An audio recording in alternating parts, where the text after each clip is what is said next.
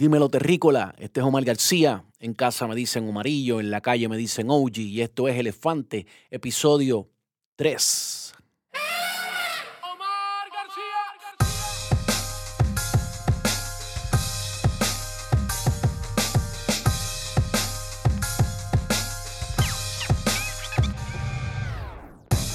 Bienvenidos y bienvenidas todas. Buenas tardes, buenas noches, buenos días, buen provecho donde quiera que me escuchen, donde quiera que se hable, que se cante, que se sufra, que se goce, que se haga el amor en español, ya sea en el Bronx, en Brooklyn, en La Habana, en la República Dominicana, Centro, Suramérica, en España, en las Canarias, en Monte Carlo, en Montatillo, en Montepal, en Cupey, en Cabo Rojo, en Santa Isabel.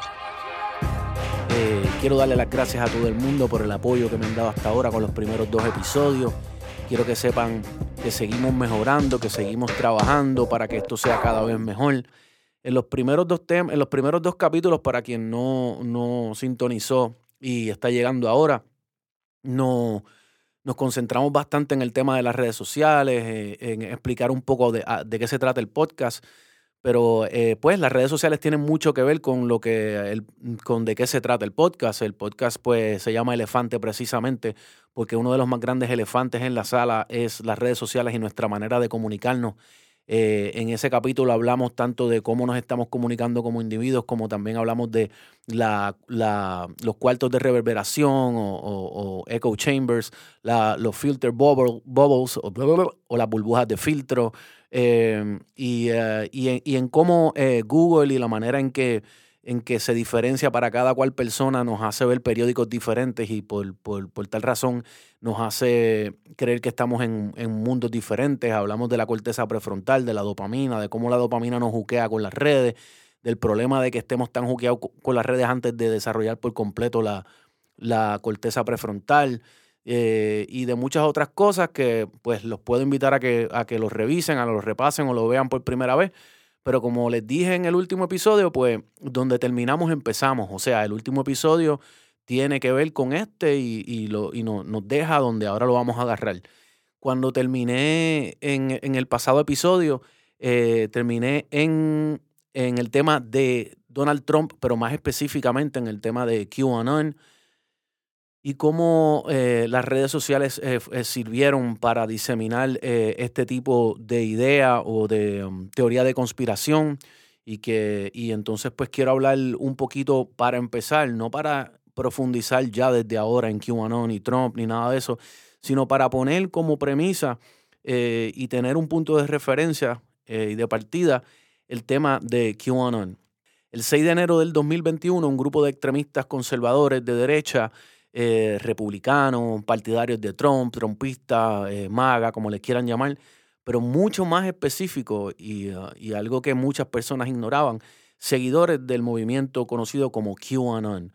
Eh, entraron en, eh, a, por la fuerza al, al, Capitolio, como muchos de nosotros pudimos ver en vivo y a todo color, con intenciones de, dentro de muchas metas que tenían, querían agarrar a Alexandra Ocasio Cortés, y a Nancy Pelosi, por ejemplo, y no sé, a atacarla, herirla, matarla, no, no, no sabemos exactamente, eh, pero querían hasta guindar a Mike Pence, que era de los suyos, que era de los republicanos, el vicepresidente de Trump en aquel momento, que les parecía a ellos que había sido un traidor. ¿Por qué? Por la simple y sencilla razón de que eh, Trump había perdido las elecciones y ellos entendían que las elecciones les habían sido, se, les se las habían robado.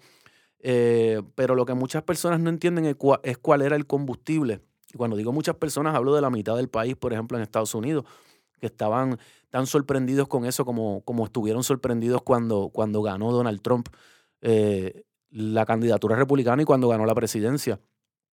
Eh, y por eso digo que tiene mucho que ver con el capítulo anterior, porque tiene que ver precisamente con el estar viviendo en nuestras propias burbujas, en donde no vemos lo que está pasando en el resto del mundo, porque creemos que lo que estamos viendo a través de nuestras redes es el mundo.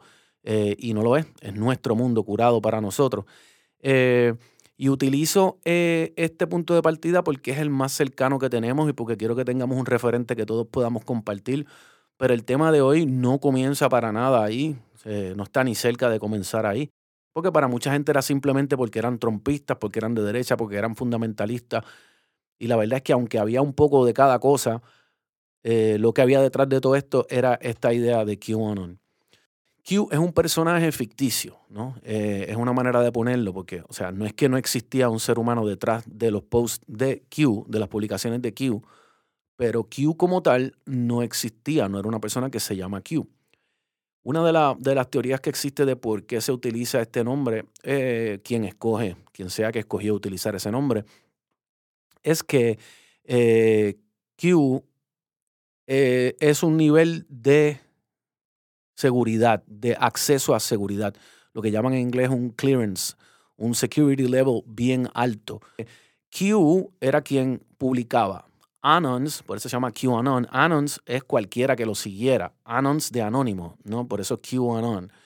Entonces, eh, este personaje aparece primero en uno de estos foros que se considera tablones de imagen, like image boards. Em, como hoy día se conoce, por ejemplo, Reddit, pero en aquel momento 4chan y luego 8chan. Este tipo de foro tiene una particularidad. Por definición, son administrados bastante ligeramente. O sea, la, la intrusión de los administradores es muy poca. Y por esta razón, se dan muchos múltiples cuartos de gente anónima, o sea, chat rooms de gente anónima sobre todo tipo de temas al no tener mucha, ah, mucha influencia de los administradores o mucha moderación, digamos, eh, pues se pueden dar cosas tan inofensivas como lo son eh, juegos de video o películas o conversaciones de este tipo, pero eh, hasta conversaciones como asuntos de supremacía blanca, asuntos incels, que podemos luego hablar de qué son incels, o sea, misoginia, por, decirlo de una manera bastante simple, eh, violencia contra la mujer, asuntos nazi, eh, eh, asuntos de simpatía con Hitler, negación del holocausto, teorías de conspiración, etc. Q aparece por primera vez en el 2017, luego vamos a hablar más en detalle, pero para tener una idea, en el 2017 con publicaciones en 4chan, luego en 8chan. las publicaciones iniciales de Q básicamente establecen lo que luego se convierte en el movimiento, la filosofía, el credo de quienes lo siguen. Y lo que establecen esos primeros, eh, eh, esas primeras publicaciones era, número uno, que todo estaba relacionado a Hillary Clinton y, que alrededor de Hillary Clinton y gente como ella, eh, pero no limitado a ella, había todo un grupo de élite, de poder detrás del poder secreto, eh, mayormente demócratas de izquierda o liberales o progresistas o artistas, cantantes, entretenedores de Hollywood, celebridades que se dedicaban a asuntos de pedofilia, de tráfico de menores, eh, de satanismo, sacrificio de niños, tomarse la sangre de los niños para mantenerse joven, sacrificarle a los niños al mismo diablo, eh, y ah, establece ese grupo como el enemigo y como el héroe establece nada más y nada menos que a Donald Trump. Eh, no, es, no es diferente a los demás tipos de credo, de pensamiento de culto y hasta de, y hasta de algunas religiones que, que, que, escogen ignorar unas cosas bastante en tu cara y que escogen subrayar cosas que nadie sabe de dónde salieron. Y en este caso, por ejemplo, escogen ignorar el hecho de que Trump eh, también salía en videos y en fotos con gente como Jeffrey Epstein, eh, eh, que todos sabemos que sí era una persona que pedófilo, ¿no?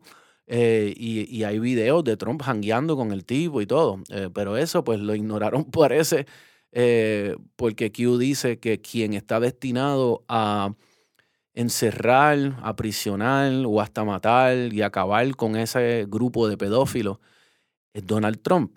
Eh, por eso es que mucha gente a veces no entendía dentro de otras características, de otros, de otros elementos de juicio, por qué tanta gente eh, tenía esa, ese furor eh, ciego y ese fanatismo con Donald Trump parecía totalmente irracional hasta para personas que eran republicanas, pero que uno sabía que coño, pero son, son cristianos y muchos cristianos tienen valores totalmente encontrados con los de Trump pero tenían a, esta a este personaje ficticio en, el mundo digital diciéndole de manera bastante críptica que, que, Trump era el ungido. Y entonces, pues no era el ungido solamente por Q, sino por Dios mismo. Eh, el movimiento de, de QAnon, básicamente lo que siembra en la mente de todas estas personas es un escenario de eh, guerra existencial entre el bien y el mal, donde, donde la izquierda liberal representa al mismísimo diablo, y no estoy yo usando una metáfora, sino que creían eso, eh, y Trump eh, representa al enviado de Dios, digamos, y como víctimas y como gente a quien hay que defender, eh, quedan en el mismo medio pues los hijos y las hijas de todos ellos y ellas, los niños, la niñez. No, no, no, es raro ver en este tipo de ideas o en, o, en, barbaridades que se han cometido en el, en el pasado, siempre, siempre se utiliza la niñez como, como ese combustible, porque, pues, por ejemplo, cualquiera de ustedes que me está escuchando, que tenga hijos o sobrinos o niños a quienes quieran su familia, eh, sabe que por un niño, como por su madre, por ejemplo, uno, uno es capaz de hacer lo que sea. Eh, y uno muchas veces dice, yo, yo no sé lo que yo haría si alguien me toca a uno de mis muchachitos, o me toca a la nena, o me le hace algo, o lo que, you name it. Eh, así que imagínase, en un movimiento como ese, tan pronto te, te, te ponen como la causa eh, o, el, enemigo a quien combatir, te lo presentan como abuso contra la niñez, eh, es indescriptible, es indecible hasta, hasta qué punto puede llegar esa masa de gente si lo que siente es que está ahí para defender a la niñez. Los mensajes en esos foros, como, como con las teorías de conspiración en general, inspiraron a toda una legión de, y los voy a describir bien específicamente, de hombres conservadores, cristianos y blancos eh, y lo tengo que describir así porque en su mayoría esos eran los más vocales, aunque había mujeres, eh, muy pocos no se describían como cristianos, pero la mayoría eran abiertamente eh, gente que se consideraba cristiana. Entre ese grupo de gente, como con las redes sociales, se formó una legión de youtubers, tú sabes gente que utilizó abrió un canal de YouTube para empezar a descifrar desde su punto de vista, a interpretar y a ponerle en un orden cronológico, digamos, todos estos mensajes que estaban apareciendo en esos foros, eh, aparentemente escritos por el personaje de Q.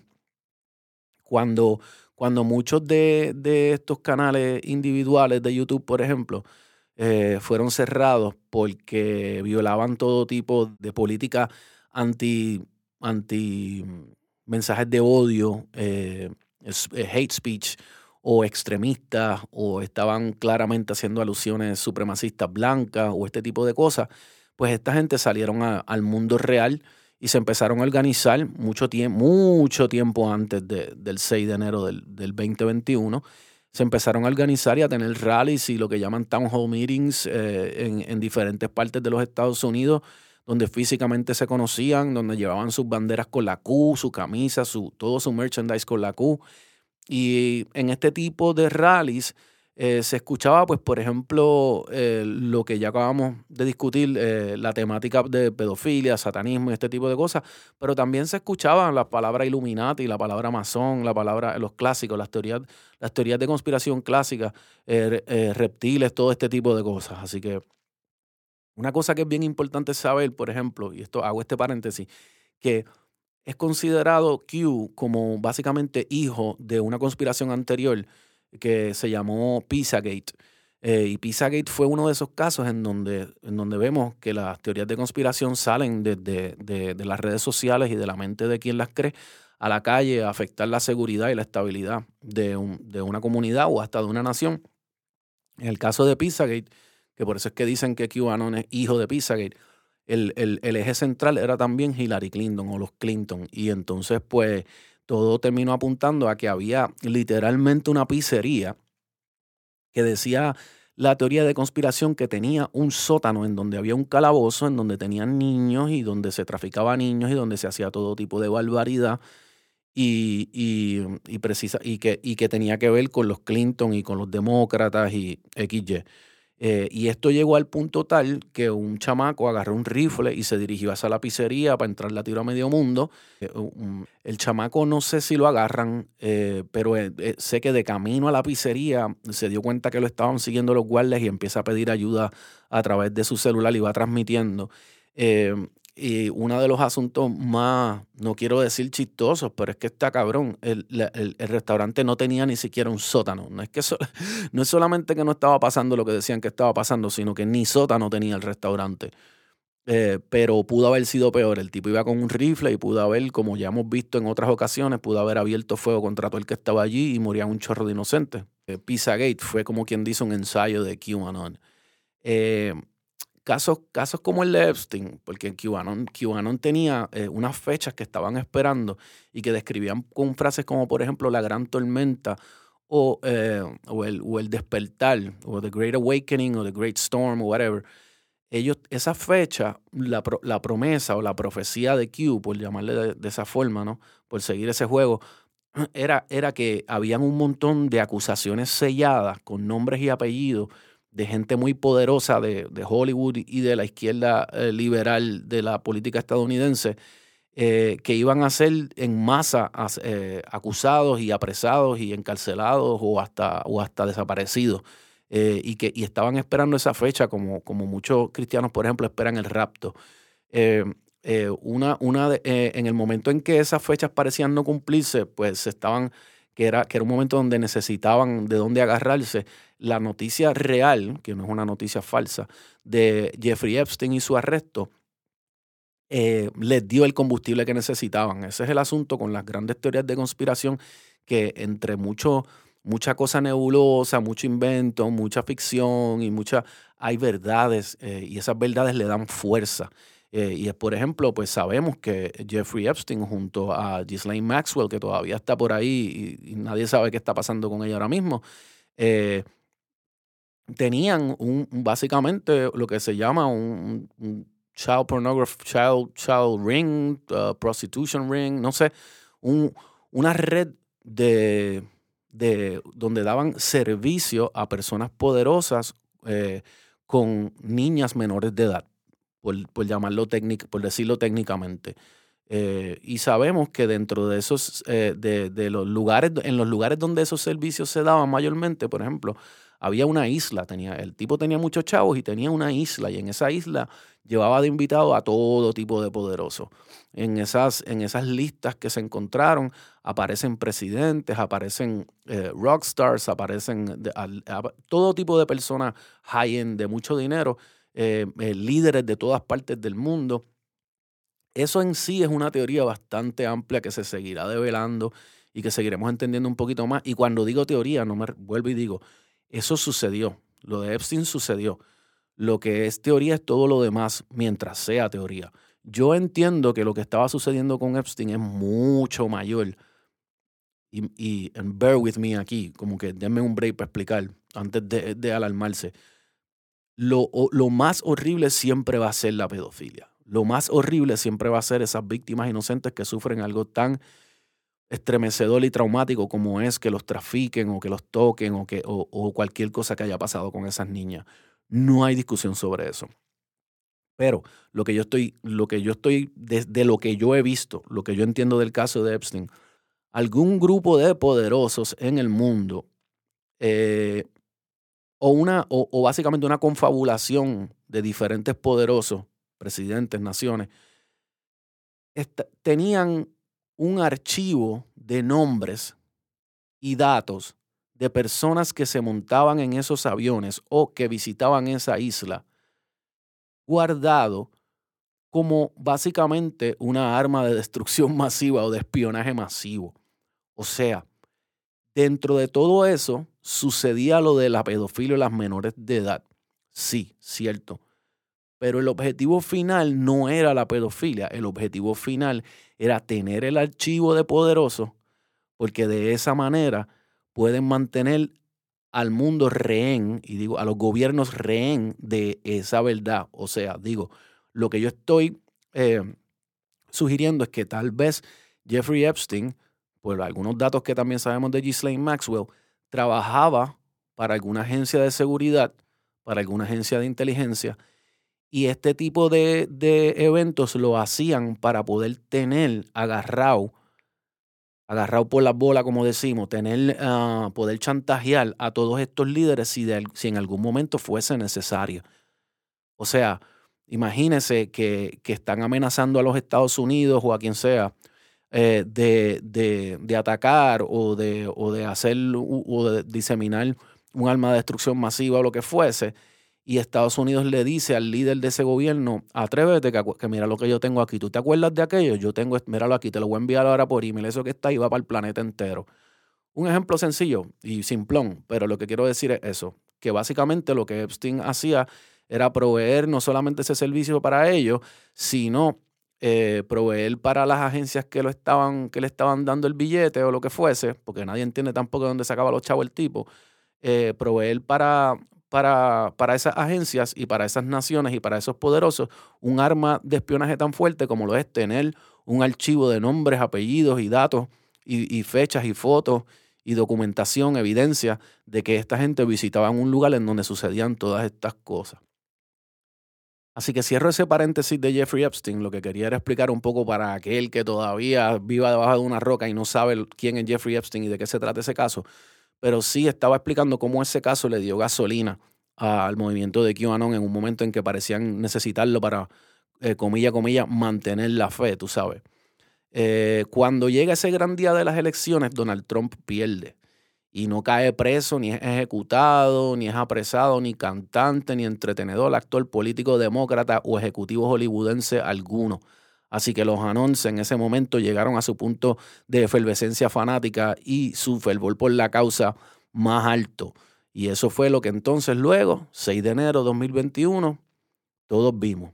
Se intentó tomar la Casa de las Leyes estadounidenses por la fuerza para entregarle, eh, evitar que se certificara a Joe Biden como presidente y se le entregara a quien ellos entendían era el justo ganador, Donald Trump. Este es el caso más reciente de una teoría de conspiración y sobre todo de una teoría de conspiración que llega a niveles de inestabilidad y de, afectar la seguridad de lo que se considera la nación más poderosa del mundo a esos niveles y es tal vez el que tenga un referente más amplio, el mayor ejemplo de cómo una teoría de conspiración puede llegar a ser un peligro, no solo para la salud de quien la abrace, sino para la paz y la estabilidad, la seguridad de una nación. Lo que comenzó como un troleo, como una sátira o hasta como un experimento en un foro de Internet, terminó siendo un intento de golpe de Estado a la nación más poderosa del mundo.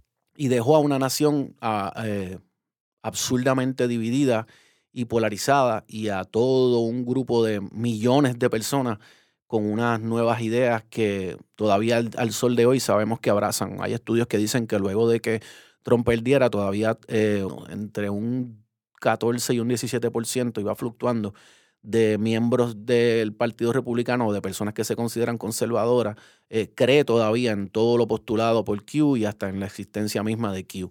Y todo esto son estudios que se hicieron antes de que, de que Donald Trump se postulara otra vez y, todo este tipo, así que se podrán imaginar. Ese ejemplo es simplemente el más reciente, eh, junto a también todo el furor que se formó por las antenas 5G cuando al comienzo de la pandemia eh, y pues la supuesta relación entre la 5G y, el contagio eh, de la pandemia.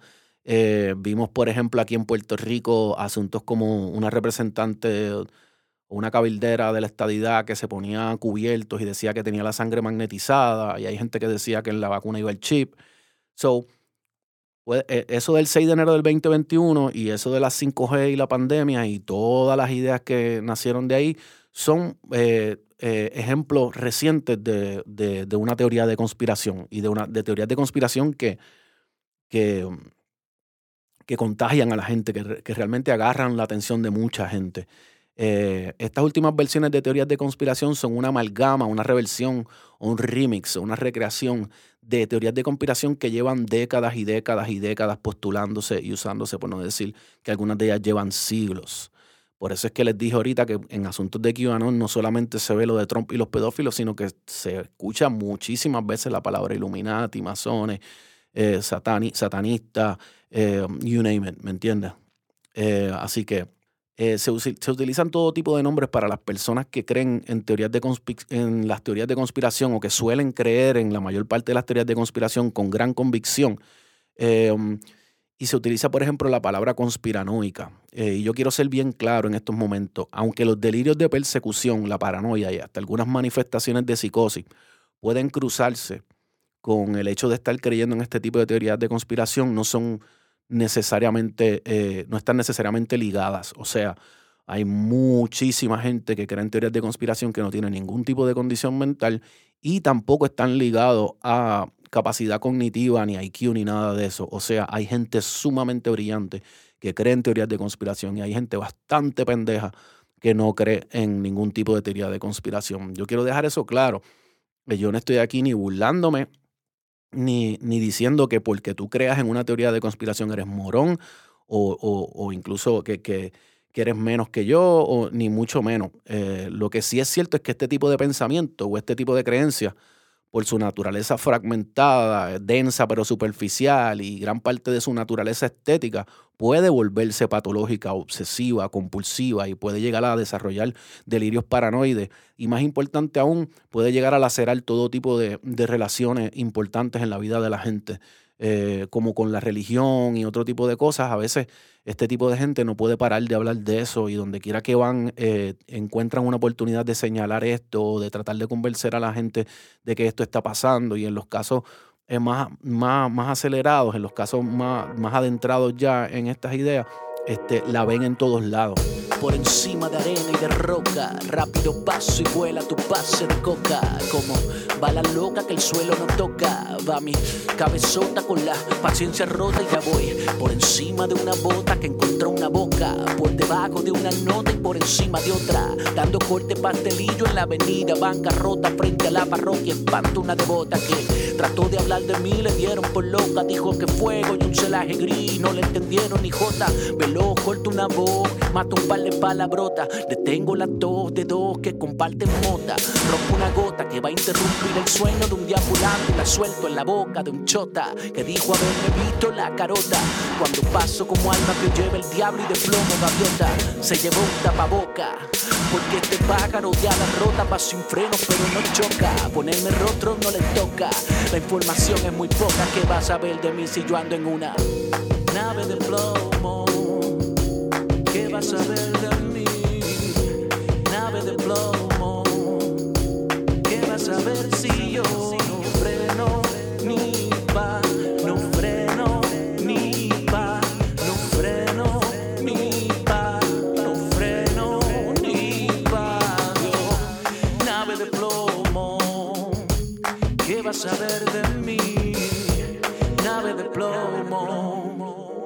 ¿Qué vas a ver si yo no? No freno ni pa. No freno ni pa. No freno ni pa. Dios. No sé si eh, quién de ustedes haya visto la película Happy Go Lucky. Eh, es una película que yo, yo no la recomiendo como una gran película. Está bien, está chévere, es entretenida. Pero eh, si algún día la pueden ver, eh, pueden hacer referencia a un personaje que es más o menos secundario dentro de la película, que es un instructor de conducir, eh, que le está dando clases a la personaje principal. Este personaje demuestra eh, este tipo de síntomas de una persona que está compulsivamente adicta a los asuntos de- de teorías de conspiración e incluso pueden ver que es un tipo inteligente, no es ningún morón, pero conecta todo lo que ve con, con las teorías de conspiración. Eh, cuando, cuando, uno se, cuando uno se ve inmerso en este tipo de estética, logotipos eh, y, um, eh, imágenes eh, que uno encuentra en estos tipos de foros, páginas o libros que tienen que ver con teorías de conspiración, a uno se le joden hasta las figuras geométricas, brother, ¿me entiendes? Un círculo, un triángulo, deja de ser solo un triángulo. eh, donde quiera que uno ve un triángulo, uno ve algo siniestro, de, demoníaco, lo que sea. Eh, y mano, tú sabes, eso es triste, porque la geometría es una de las cosas más bellas del mundo y un círculo siempre va a ser un círculo, un triángulo siempre va a ser un triángulo. Pero yo quiero dejar aquí establecido no solamente que yo no estoy para burlarme y juzgarlos, sino que yo tengo que, eh, full disclosure, como dicen los gringos, tengo que, que dejar allá afuera, ser claro y ser honesto desde un principio.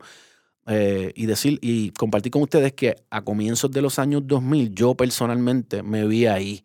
Estuve, yo te diría que entre dos y tres años bastante metido en este tipo de pensamiento. Y cuando digo metido en este tipo de pensamiento, es que no era solo leyendo estas cosas, sino que mi mente se transformó y, y estaba tanto tiempo, pasando tanto tiempo viendo y leyendo estas cosas que estaba afectando mi vida diaria. Yo, yo llegué a ese punto en donde la veía en todos lados, en donde conectaba todos los puntos, en donde veía los símbolos en todos lados, en donde no había conversación que no terminara en algún tipo de teoría de conspiración y demás. Eh, cuando este tipo de visión de mundo echa raíz en una mente, esta se vuelve dogmática y religiosa, y así mismo yo me vi. Es bien seductor precisamente porque muchos de nosotros nos encontramos con un mundo que cada vez parece estar menos en nuestro, bajo nuestro control y es real. Nosotros tenemos muy poco control de las cosas que suceden a nuestro alrededor. Eh, a veces no tenemos mucho control de las cosas que, que, suceden cerca de nosotros.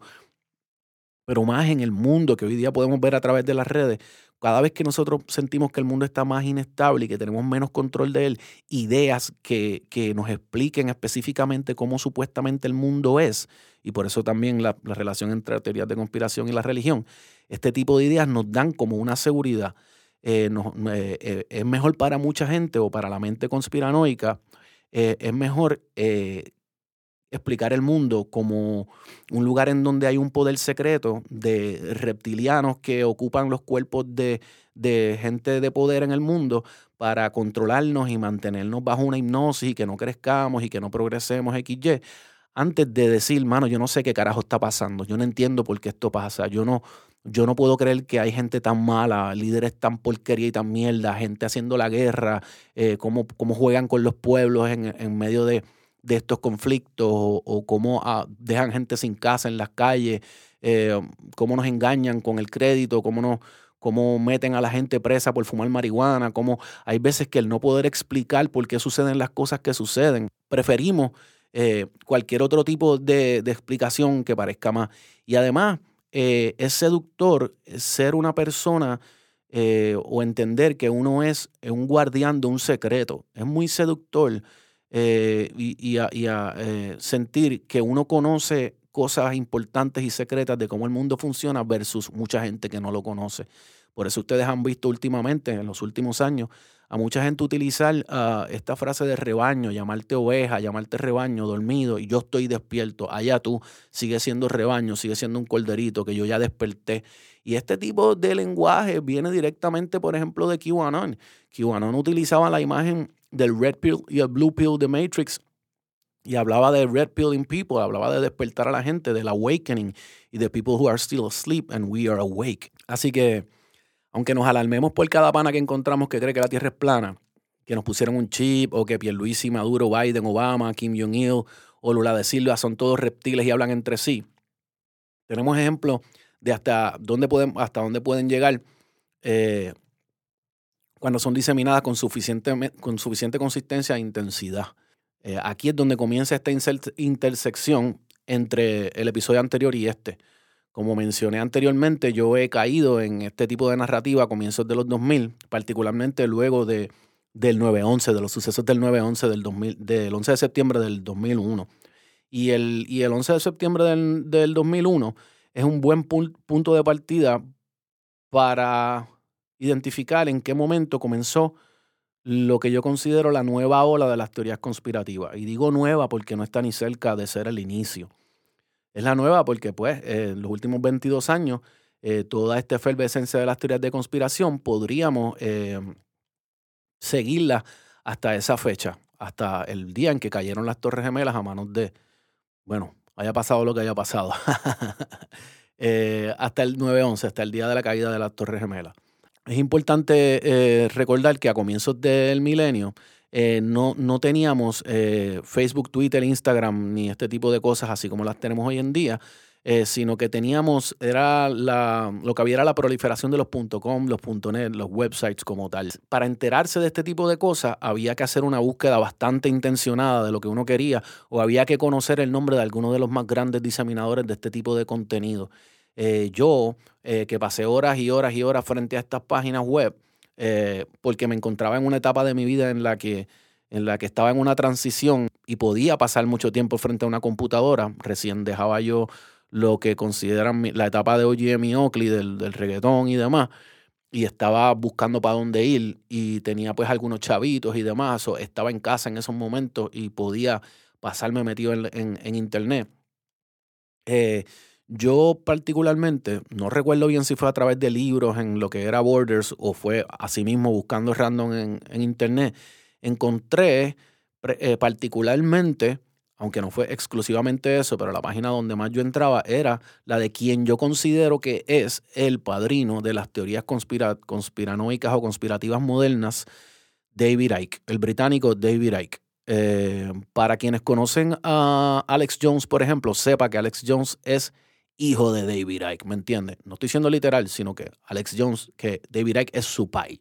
Eh, mucha gente tal vez lo, vino a conocer a David Icke a comienzos de la pandemia porque un compatriota suyo entendió que era, o sea, él habrá visto pues la monetización y demás, pero entendió que era, eh, era buena idea eh, invitar a David Icke por YouTube Live y tener con él una conversación sobre, sobre la pandemia y lo que decía David Icke, que era lo que estaba provocando la pandemia, sobre las, 5G, sobre y, algunas otras cosas.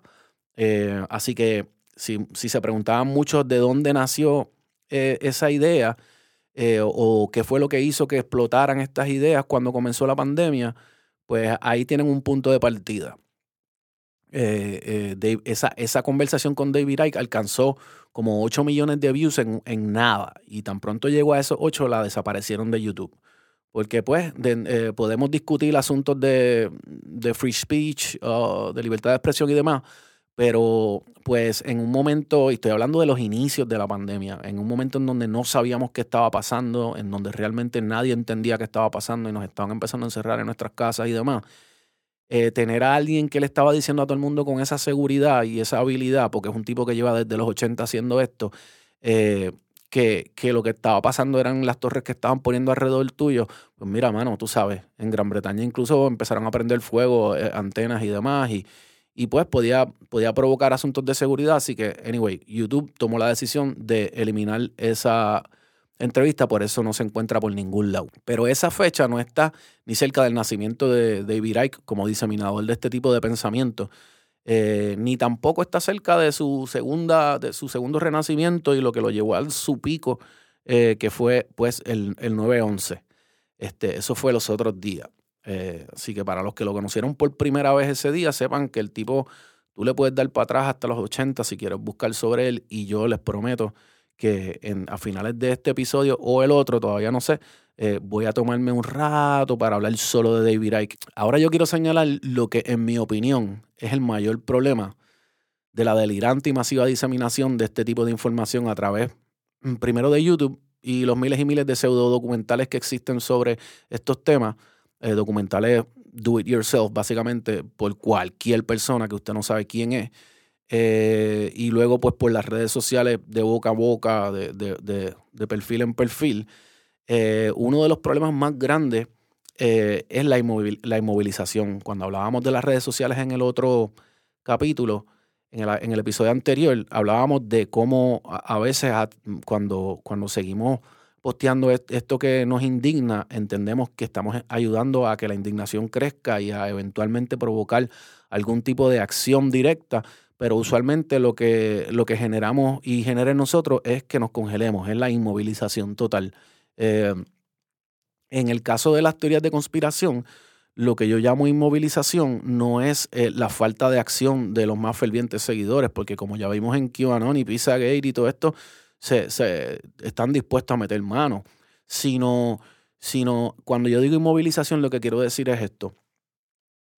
Cada vez que nosotros, para ponerle el dedo a lo que está pasando en cualquier momento, cualquier evento, cualquier fecha, eh, cada vez que utilizamos la palabra Illuminati, masones, reptilianos, nuevo orden mundial, cada vez que utilizamos satánico, pedófilo, eh, eh, todo este tipo de términos, demonios, básicamente una legión de Satanás o como, como le quieran llamar, cada vez que hacemos esto, algún poderoso en el mundo ríe una carcajada de alivio, eh, porque los poderosos detrás del poder, los verdaderos poderosos, em, existen y tienen nombre y apellido, son de carne y hueso y, merecen ser nombrados.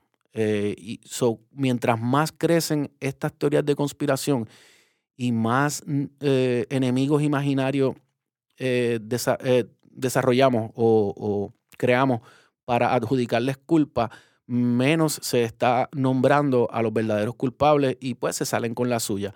No hay nadie a quien le convenga más esta constante conversación y, esta, y esta, esta constante, este florecimiento de teorías de conspiración que al poder mismo. Lo que yo estoy diciendo aquí es que las conspiraciones existen. Óigame bien, lo voy a repetir. Las conspiraciones existen y montones de ellas son verificadas, han quedado escritas, documentadas, evidenciadas en la historia y otras más siguen siendo develadas. Nosotros no necesitamos buscar mucho para convencernos, especialmente como puertorriqueños colonizados que somos, como, como, como latinoamericanos, que eh, no, no hay que ir muy lejos para encontrar todos los ejemplos de cómo eh, especialmente las agencias de inteligencia estadounidenses, eh, pero, no, pero, no, pero no limitado a ellas, se involucran en, en, en misiones, en, en, actos de conspiración para derrocar gobernantes, para colocar gobernantes, para, para, defender sus intereses. O sea, la evidencia por documentos, eh, particularmente porque algunos presidentes estadounidenses han mandado a declasificar documentos de la CIA. Documentos que salen altamente, eh, o sea, los tachan, o sea, editados, no, no, los, no, los, no los publican en su totalidad pero lo que publican es suficiente para que veamos la evidencia de lo que sucedió, para ver a los protagonistas teniendo las conversaciones y dando las órdenes y demás. Existe documentación de múltiples conspiraciones en el pasado que quedan como conspiraciones verificadas históricamente. La teoría de conspiración, por su término teoría, ya básicamente lo que sugiere es que se está teorizando, que es algo que no tiene evidencia material, que no, que no está totalmente comprobado y, dentro de el término y dentro de este, este renglón de teorías de conspiración cabe todo, cabe cualquier cosa, ¿entiendes? Así que cuando yo hablo del problema que son las teorías de conspiración, no quiero que se me malentienda y crean que lo que estoy diciendo es que las conspiraciones no existen o que yo soy tan pendejo que yo creo que yo no creo eh, capaz a los gobiernos más poderosos y a las entidades y corporaciones más poderosas, al aparato militar industrial, al aparato de las prisiones privadas, al aparato del banco, de la banca y, y los créditos, a las familias más poderosas del mundo, que yo no los creo capaces de conspirar para hacerle daño al pueblo de la forma que sea y engañar a la gente. Yo no estoy diciendo eso. Yo lo que estoy tratando aquí es de que podamos separar la teoría de la conspiración precisamente para no entrar en ese error de descartar la posibilidad de todo tipo de conspiración, pero para no llamar a cualquier teoría de conspiración algo verificado y no, no seguir desinformando y no seguir alarmando y para no caer en todo lo que ya hemos discutido aquí, que se en, en lo que se puede caer. Vamos a hacer ahora una pequeña lista rapidito de algunas teorías de conspiración muy famosas y de conspiraciones famosas. Por ejemplo, en las teorías de conspiración sabemos que están los reptilianos, los Illuminati, QAnon, el adrinochrome, la Tierra plana, la falsa, el falso aterrizaje de la Luna, todo lo que está alrededor de John F. Kennedy, que aunque hay mucha evidencia de que a lo mejor lo que pasó allí no es lo que dicen que pasó, pues hay un montón de versiones, o sea, son teorías y teorías. Eh, Pizzagate, como ya lo discutimos, eh, Sandy Hook, que de eso podemos hablar porque ahí pasó algo con Alex Jones bien interesante que todavía tiene repercusiones. Ancient Astronaut, que es lo que es básicamente la que postula que somos hijos de extraterrestres y que todo lo que dice en la Biblia en verdad lo que está hablando es de extraterrestres que tuvieron relaciones sexuales con las mujeres humanas y que eso es lo que somos hoy en día. O, u otras versiones que hay de que nos alteraron genéticamente XY. Eh, el control del clima, que se lo achacan a ese grupo de gente que, del que no se puede hablar porque ya tú sabes lo que pasó con Kanye y lo que pasó, que, que yo no creo lo que Kanye cree ni tres carajos, pero que no quiero ni mencionarlo porque los algoritmos se vuelven locos. Pero el control del clima por mano de ciertos poderosos en el mundo, el asunto de la pandemia, que no la menciono por su nombre también por lo mismo del algoritmo, de la pandemia y las, las torres de, de, comunicación telefónica o celular, eh, y conspiraciones verificadas hay un cojón. Eh, Nixon versus Allende, o sea, eh, todo, lo que, todo lo que llevó al golpe de Estado que terminó con la vida del gobernante de Chile, eh, Salvador Allende, y que luego, pues, mm, puso a, Pinochet y a su grupo de, asesinos en el poder y todo el tiempo que duró esa dictadura y todos los asesinados y desaparecidos y demás. Así que el Nixon versus Allende, eso es real. eso, e, esa es una de las más importantes para mí porque es una de las que más documentación tiene. No solamente documentales, eh, testigos vivos, eh, sino que también hay un montón de documentación ah, oficial eh, de, documentos declasificados de la CIA bien interesantes en donde uno puede ver lo que estaban haciendo, la comunicación con Pinochet, es, burdo. los comentarios de Kissinger o de Nixon es burdo, es impresionante. Eh, está en las conspiraciones está el MK Ultra, por ejemplo, que mucha gente cree que es una teoría de conspiración ese es uno de esos casos en donde una teoría de conspiración no es una teoría, sino una verdadera conspiración totalmente documentada, con documentos declasificados de la CIA, eh, con testimonios, con whistleblowers, con, con libros completos escritos por gente que estuvo participando del proyecto y con documentación de cuando la CIA tuvo que pedir perdón y tuvo que testificar y tuvo que aceptar lo que hizo. Con poco miedo, pocos pelos en la lengua, sin mucho enredo, hablé de todo un poco, con mucho enfoque Mucha boca para decirlo todo sin tanto retoque, de todo un poco, poca hipocresía, sin tanta distorsión, con poca fantasía. Que yo hablaré de todo un poco. ¿Quién es el delincuente? Deme por loco si quiere, pero hablaré urgente. Vamos a hablar de todo un poco, sin tropezar con la magia palabrera que todos saben dulzar. Se dice niño muerto, no es daño colateral, no es globalización, se le llama expansión imperial. No es horario extendido, eso es explotación laboral. No es herramienta de investigación, es tortura corporal. No es incursión, es intrusión o invasión. No es libertad, eso es conquista o colonización. No es insurgencia y defensa, no es rebeldía, es conciencia, no es terrorista el que piensa por algo. Se comienza, hábleme claro. Yo sé que abrir la boca y preguntar es algo raro, pero escucharte está costando caro. Hábleme de todo un poco, con poco miedo, pocos pelos en la lengua, sin mucho enredo. Hable de todo un poco, con mucho enfoque, mucha boca para decirlo todo sin tanto retoque. De todo un poco, poca hipocresía, sin tanta distorsión, con poca fantasía. Que yo hablaré de todo un poco. ¿Quién es el delincuente? Deme por loco si quiere, pero hablaré urgente. Uh. Uh. Elefante, OG, Omar García, uh. Elefante. Reagan y los contras, eh, el, asunto de las armas con, con, Irán y cómo los contras en Nicaragua estaban recibiendo dinero de Reagan de manera ilegal y cómo la CIA estuvo envuelta en hacer que ese dinero no pasa, no, no, el Congreso no se enterara de él y, y un montón de otros elementos bien interesantes que hay en esa conspiración que también la vamos a discutir. Eh, Watergate y Nixon, que fue eh, aquel caso en el que agarraron a miembros de un grupo de gente que estaban trabajando por la reelección de Nixon, metiéndose por la fuerza a oficinas del Partido Demócrata para robar información o para hacer sabe Dios qué. Eh, y tenemos, y hay un montón más.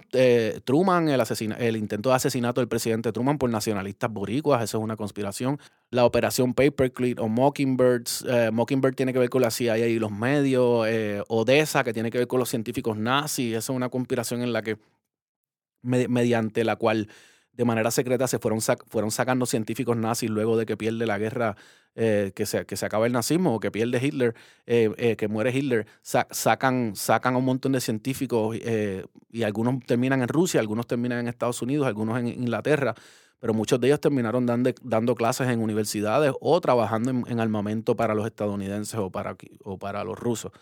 Eh, así que esas son, esas son algunas verificables. Hay un montón más. Hay, hay una que sobre los tranvías de General Motors, que hay fotos y documentación de básicamente unos cementerios de, de, de, vagones de trenes que los estaban desapareciendo pues, pues para introducir todo lo que eran pues, los carros, vehículos, eh, combustible, gomas y demás.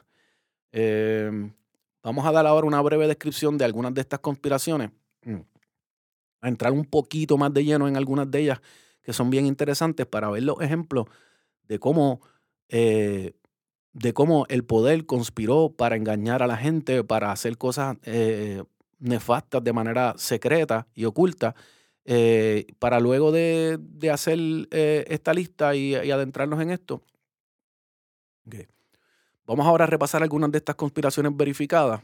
en detalle, algunas de las que a mí me parecen más interesantes y que vale la pena adentrarnos en ellas, para luego pasar al seductor mundo de las teorías de conspiración y, hablar un poquito sobre dónde comienza, quién es, quién origina en esta época lo que estamos viendo y entrar pues mucho más en detalle.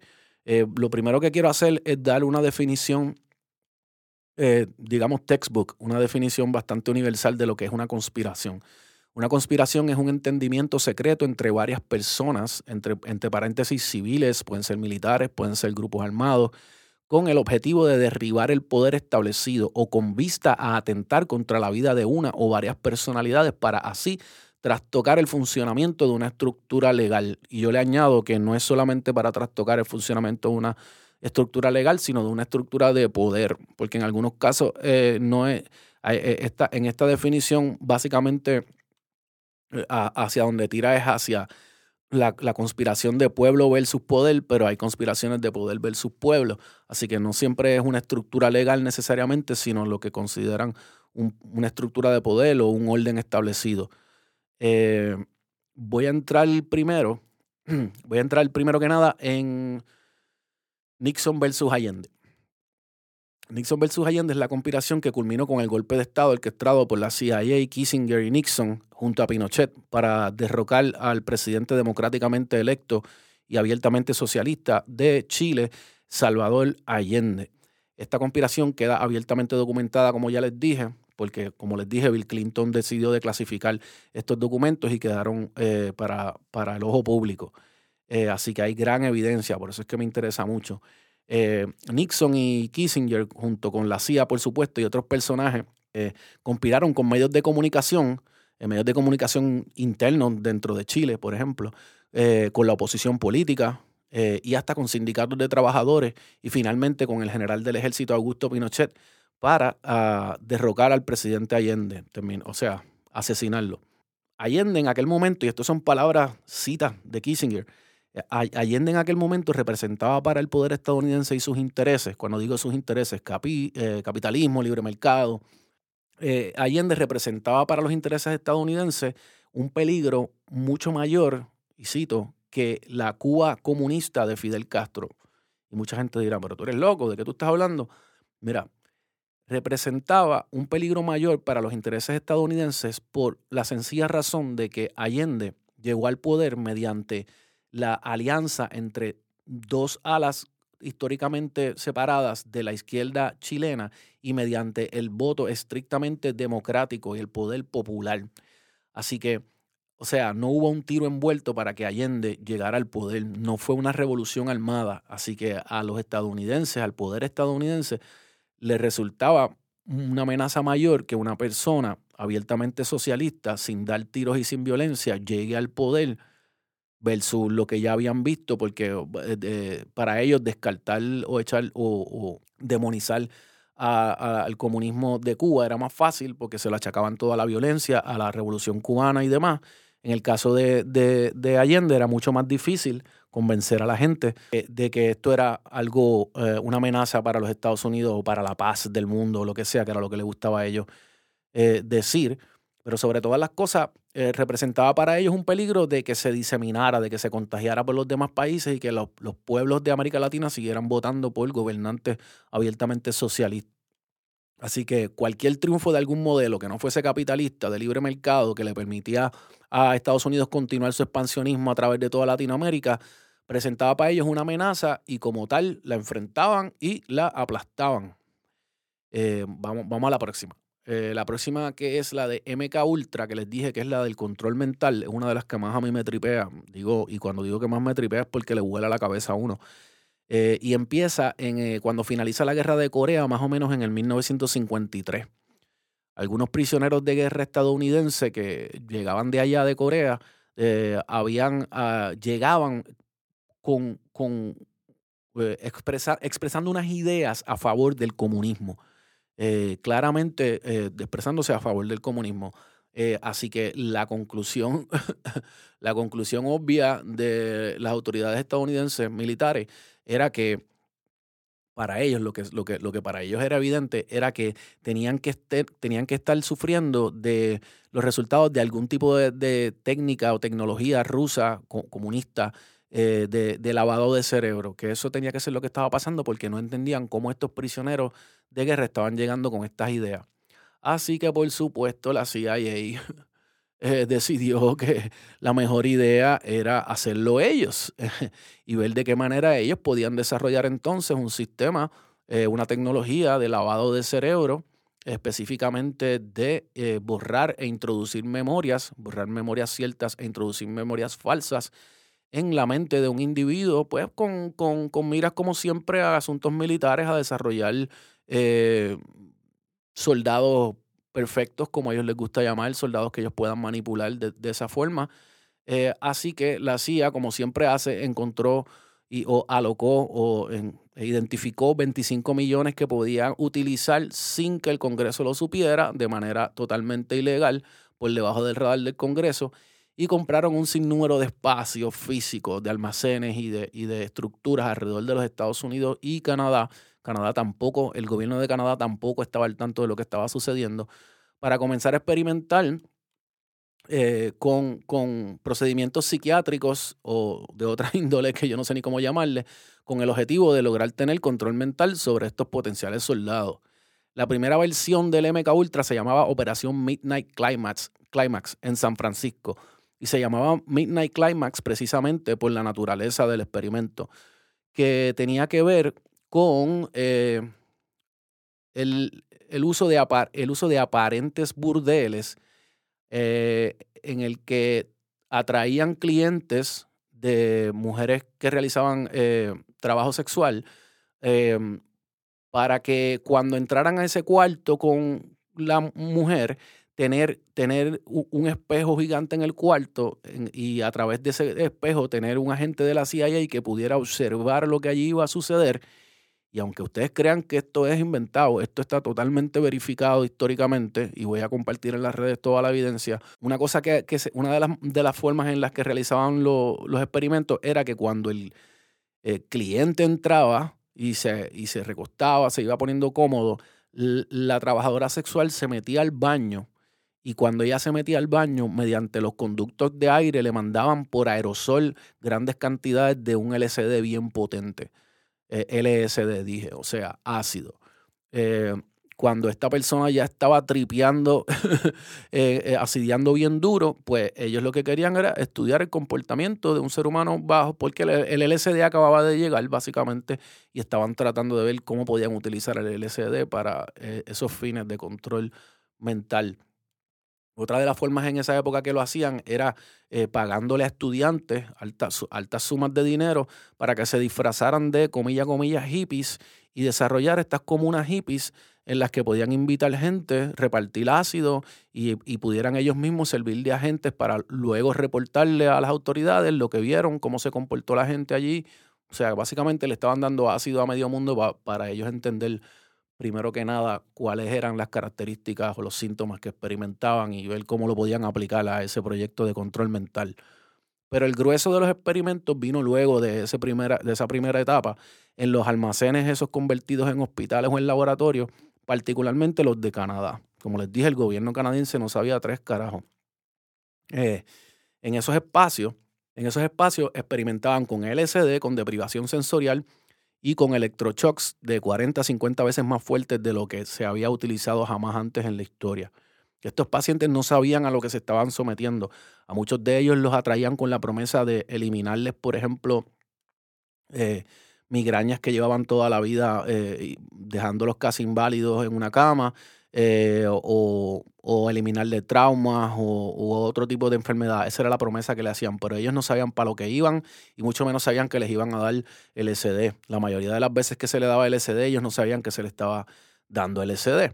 Eh, en algunas ocasiones se les estuvo dando LSD hasta por 30 días corridos y en otras ocasiones tuvieron a gente dormida por 25 días corridos mientras les aplicaban electroshock una y otra vez porque lo que estaban buscando era cómo podían borrarle la mente a la gente, literalmente borrarte las memorias para colocarte memorias falsas. Eh, existe documentación y testimonio de personas que fueron sometidas a estos experimentos. También existen ex agentes de la CIA que han hablado. Existe eh, un, un, whistleblower bien famoso. Un whistleblower es cuando alguien dentro de un, dentro de un dentro de, dentro de una operación secreta decide hablar y decirle la verdad al mundo. Básicamente un, whistleblower es como Snowden, digamos, que nos dijo lo que estaba pasando, cómo nos estaban espiando a través de, de, los mecanismos como las redes sociales y demás. Eh, existe ese whistleblower escribió un libro que se llama The Manchurian Candidate. Eh, incluso The Manchurian Candidate luego se convirtió en una película que por supuesto raya pues en otras cosas como ficción y demás. Pero para que tengan una idea, esa conspiración real y verificada tiene a veces como unos matices de teoría de conspiración, porque de ella, ¿sabes? Derivado de, la, de esa conspiración han salido un montón de teorías. Yo recuerdo, por ejemplo, cuando estaba eh, George Bush padre, eh, no, perdonen, George Bush hijo en el poder, eh, yo, yo, llegué a escuchar esa teoría de que George Bush era un Manchurian candidate. Un Manchurian candidate, pues un candidato a quien le borraron la mente y se la llenaron como ellos quisieron y lo podían controlar. Eh, tal vez era por la naturaleza bastante torpe de la manera en que se expresaba y se conducía eh, George Bush hijo, pero sí, eso no puedo decir que es verificado, es una teoría de conspiración. Eh, finalmente la CIA tuvo que testificar en el Congreso, decir la verdad, pedir perdón, como siempre.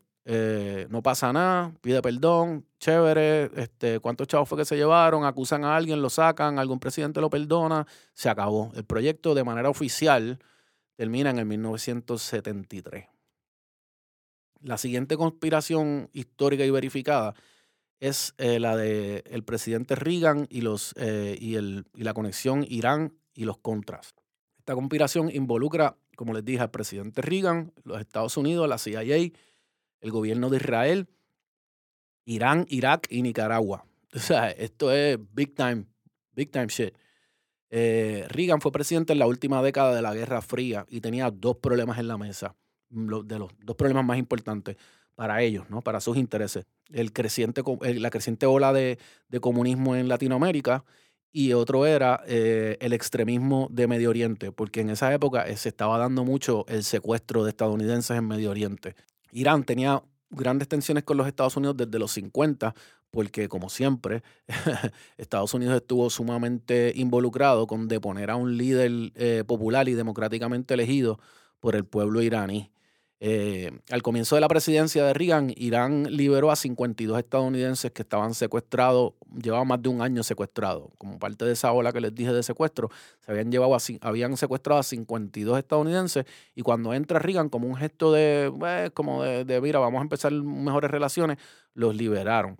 Eh, eh, en ese momento Estados Unidos mantenía una prohibición de la venta de armas a Irán.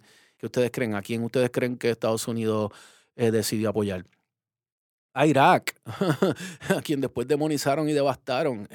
Pero ¿qué pasa? Hezbollah en el Líbano secuestra otro grupo de estadounidenses y en ese momento Estados Unidos comienza pues como que a necesitar de Irán para para negociar esto, porque ¿ves, ¿ves para dónde va la cosa? De momento la ola de secuestro, ellos estaban muy con Irak, tenían a Irán muy de enemigo, así que Estados Unidos decide empezar a vender armas a Irán.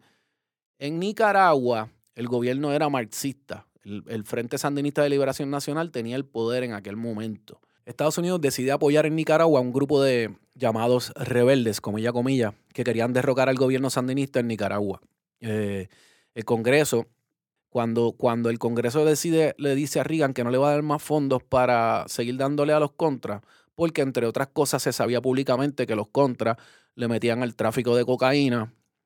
Y de eso vamos a hablar ya mismo, porque ahí hay un paréntesis. Por, este, por, este, por esta pieza de información del tráfico de cocaína, eh, se, ha desarrollado otra teoría de conspiración fuerte, bien fuerte, pero que no puede ser considerada una conspiración verificada, que vale la pena hablar de ella, voy ya mismo a eso. Eh, para continuar financiando la operación de los contras en Nicaragua, la administración de Reagan decide continuar vendiéndole armas a Irán, eh, porque de esta manera podían seguir negociando la liberación de secuestrados por Hezbollah en el Líbano. Eh, una cosa, un detalle que vuela a la cabeza aquí y, que, y que yo mismo no sabía hasta antes de ponerme a hacer la búsqueda, es que quien logra que este negocio se dé fue el Estado de Israel, que es una cosa bien loca porque uno sabe que Israel tiene como enemigo eterno a gobiernos como el de Irán, pero ahí ustedes ven cómo funciona la política eh, mundial, expansionista e imperial, porque fíjate cómo, fíjate cómo a ellos en ese momento lo único que les interesaba era mantener a algunos de sus enemigos heridos. O sea, cuando ellos, como ellos vieron que Irán podía derrotar a Irak, pues decidieron que les convenía ayudar a que Estados Unidos le vendiera las armas a Irán. Así que eso es un dato bien importante, pero bien loco. Eh, la CIA, como siempre, aquí viene la mano de la CIA, y la CIA se encargó de mantener ese dinero de la venta de armas de Irán hacia los contras en Nicaragua fuera de los libros, o sea, por debajo del radar del Congreso, como hemos visto en varios casos ya.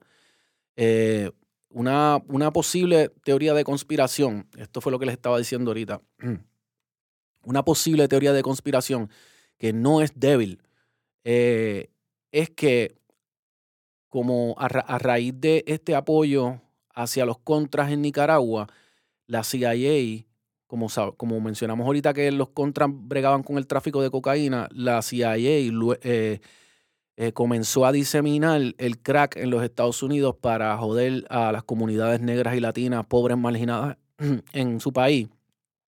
Y, o sea, básicamente le achaca eh, la epidemia del crack a la CIA.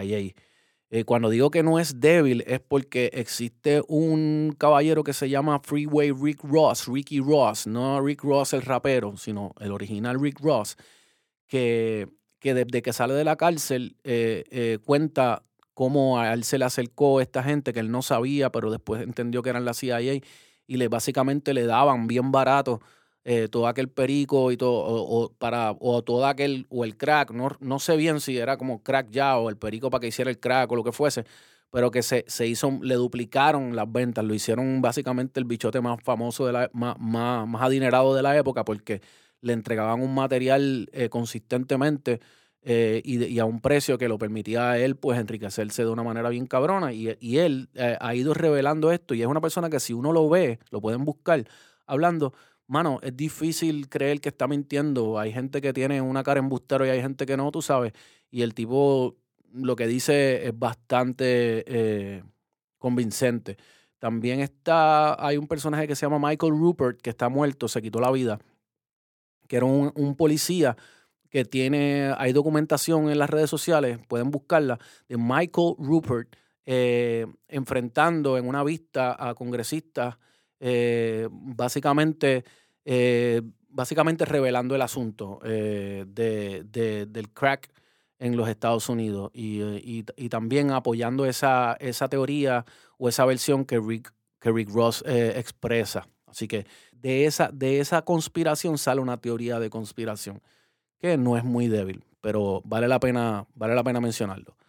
Eh, luego de que un periódico libanés publicara con evidencia documental lo que estaba sucediendo entre Estados Unidos e Irán y la venta de armas, eh, comienza una investigación oficial en Estados Unidos y un coronel de nombre Oliver North testifica y revela absolutamente todo, tira a todo el mundo al medio. Reagan se canta inocente e ignorante, como aquí pues digamos Pedro Rosselló, que era como que yo no sé tres carajos, fue todo el mundo menos yo. Se canta inocente e ignorante, su administración, también como aquí, eh, lo protegió. Eh, fueron varias personas presas, también como aquí, eh, incluyendo agentes de la CIA. Eh, uno se trató de suicidar, pero luego George Bush padre, que era el vicepresidente de, de Reagan, quien se hace presidente y que fue, que fue vicepresidente de Reagan durante toda esta conspiración, sale electo presidente y saca de la cárcel a todo el mundo y hasta ahí llegó el tema. Una de las conspiraciones históricamente más famosas es la conspiración Watergate. Incluso todo lo que le ponen gate al final, Pizzagate, esto, eh, Twittergate, que vemos hoy en día, el gate viene de ahí, por Watergate. Watergate, eh, el 17 de junio de 1972, eh, cinco individuos que pertenecían a un comité de reelección del presidente Nixon otra vez, todos conectados al, al CRP, o sea, al el comité de, reelección del presidente, eh, se metieron a las, a las, oficinas del Comité Central del Partido Demócrata en el edificio Watergate, y de ahí viene el nombre, en el edificio Watergate estaban las oficinas de los demócratas y estos tipos se meten a la fuerza, o sea, tenían un, todo un trambo, ¿no? Habían dejado una, le habían puesto tape a unas puertas para que no cerraran bien y un guardia de seguridad llama a la policía. Cuando la policía llega, encuentra a los tipos adentro. Fue una cosa como que bien tonta, pero así fue que pasó. Eh, dos periodistas, Bernstein y Woodward, se dedicaron a investigar el caso y encontraron todo tipo de evidencia que apuntaba directamente al comité de Nixon Y eh, Woodward comenzó a recibir información directa de un agente que famosamente se le llama Deep Throat. Ese es un nombre bastante subjetivo y, subjetivo y por eso como que ha sobrevivido los tiempos. Pero este agente eh, ponía como una bandera en un sitio o prendía una luz para, dejar, para dejarle saber que estaba allí y de manera anónima le pasaba información desde adentro de las agencias de inteligencia a este periodista y de la investigación se desprende que otras dos personas, un agente del FBI y una de la CIA, también estaban envueltos en el escalamiento y que los cuatro exilados cubanos que formaban parte del grupo también estaban trabajando para la CIA. Eh, hubo destrucción de evidencia, campañas de relaciones públicas, el cuasi secuestro de la esposa de un miembro del gabinete para prevenir que hablara. Eh, y hasta el mismo presidente Nixon salió grabado pidiendo a la CIA que le pidiera al FBI que detuviera la investigación.